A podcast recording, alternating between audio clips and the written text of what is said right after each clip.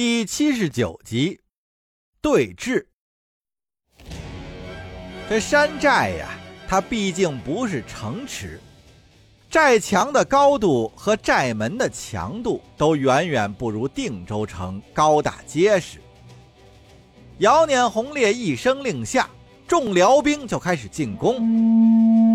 由于地势局促，所以这一次冲锋的人也不会太多，只有三五十人。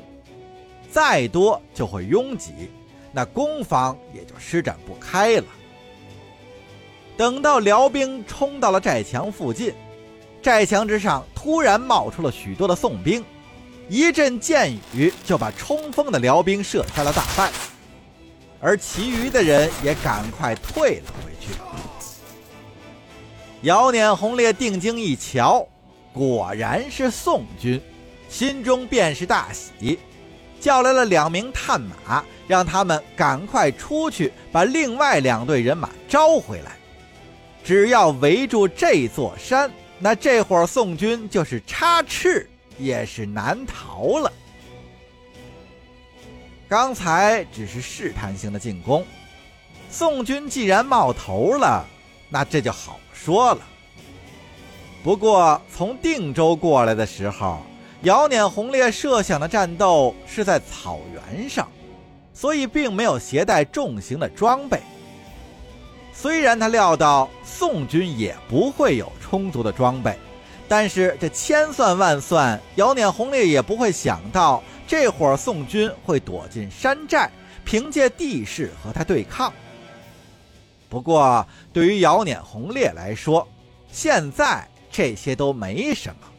再好的地势，也只能让这伙宋军苟延残喘而已。现在是在大辽的境内呀，那入了瓮的王八，他还能跑得了吗？只是稍事休整，姚捻红烈又安排了新一轮的进攻，而这次辽军的弓箭手压制住了宋军弓箭手的反击。进攻的步兵开始撞击寨门、攀爬寨墙，但是因为每次都是进攻人数有限，辽军的优势也是发挥不出来。这一批批进攻的士兵死在宋军的刀枪之下，姚捻红烈远远看着，这添油战术对自己是太不利了，于是又是下令停止了攻击。姚念红烈要先困住这伙宋军再说。他让士兵在山路之上搭建简易的临时帐篷，暂作歇息，密切关注山寨的动静，又安排了人手到附近的州县去收罗筹备引火之物。姚念红烈打算要火烧山寨。沈世礼见辽兵不再进攻，知道他们又开始酝酿新的阴谋了。他找到叶禅商量对策。叶禅处理完手头的伤兵，对沈世礼说道：“二哥，这辽兵肯定还有援军啊，他们有的是时间，但是我们可不能再等了。这时间拖得越久，我们就越危险呀。我们不能在这坐以待毙，要主动出击。我等会儿去找世仪，在辽军松懈的时候。”我跟世仪先从他们队伍中间杀出去，然后你再趁势杀出，能杀多少算多少。咱们要在陷入包围之前撤出山寨。那就这么办吧。叶禅草草吃了几口午饭，就凭借敏捷的身手从山寨进入山上的密林之中。在林中一阵穿梭之后，找到了沈世仪埋伏的地点。沈世仪早等的不耐烦了，见叶禅过来，就迫不及待的问道：“何时动手？我已经把隘口堵上了，还杀了几个要出去报信的契丹人。干得不错，等会儿我去看一下，以爆竹声为号，到时候咱们从辽军队伍中部杀出，向山寨的方向砍杀。二哥会出来接应，咱们两头夹击，先把这部分辽兵给消灭了。”沈世仪点点头说。就照你说的办。叶禅拍拍沈世宜的肩膀说：“嗯，不要恋战，速战速决。说完，叶禅就猫着身子从山上的树林向下摸去。姚碾红烈吃完了午饭，安排手下统领尽快排查这片区域，要保证晚上宿营的安全。手下的统领们觉得，士兵这几天是紧追慢赶，又加上上午刚刚打了一仗。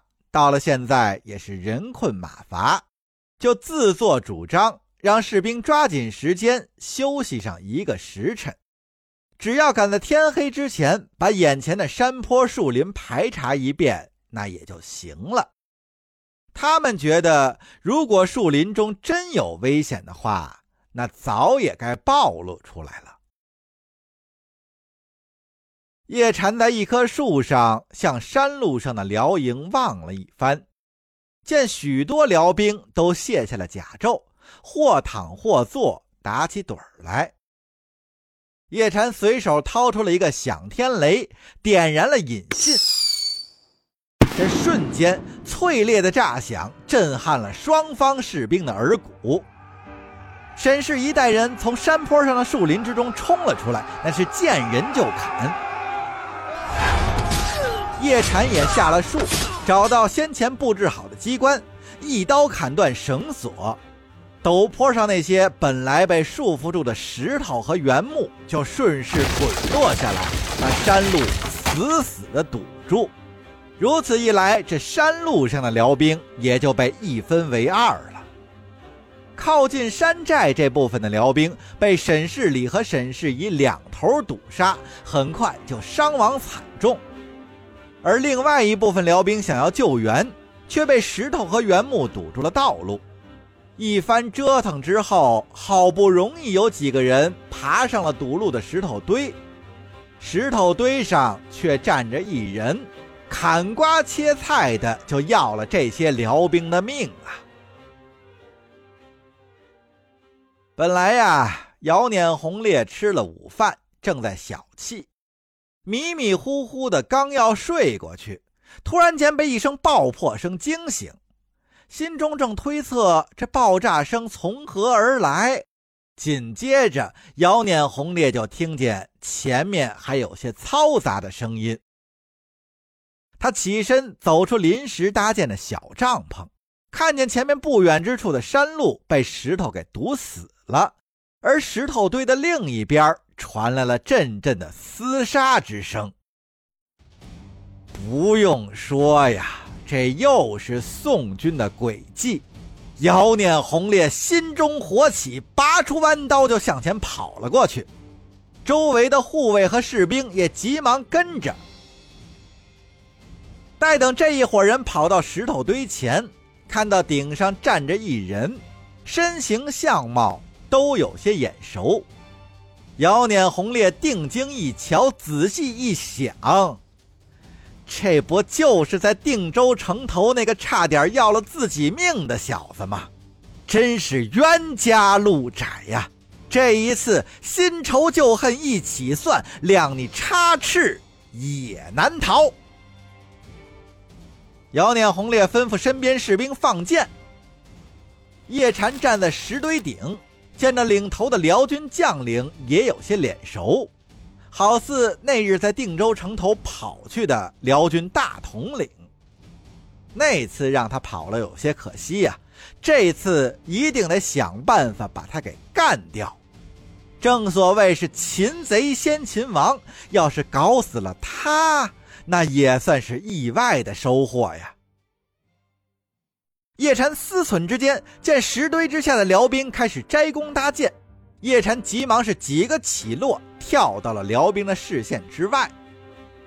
等到辽兵摘弓瞄准的时候，才发现目标早已经消失了。众人看向姚碾红烈，姚碾红烈大手一挥，众人都把手中的箭矢射了出去，管他射得中射不中啊！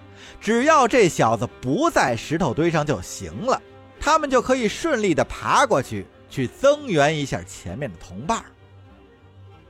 姚念红烈身先士卒爬上了石堆，就快爬到顶端之时，叶禅忽然又转了出来，手中拿着连弩，不停地向艰难行进中的辽兵射击。因为脚下路况复杂呀，这辽兵们也无法及时有效的躲避，很快就被叶禅射翻了五六个人。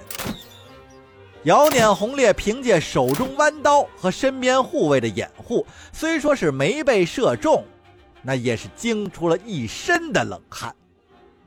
姚碾红烈心中叹道：“这小子太狡猾了，留着那就是个祸害呀。”而叶禅这边转瞬之间，十支箭已经射光，叶禅拔出横刀，向乱了阵脚的辽兵扑了过去。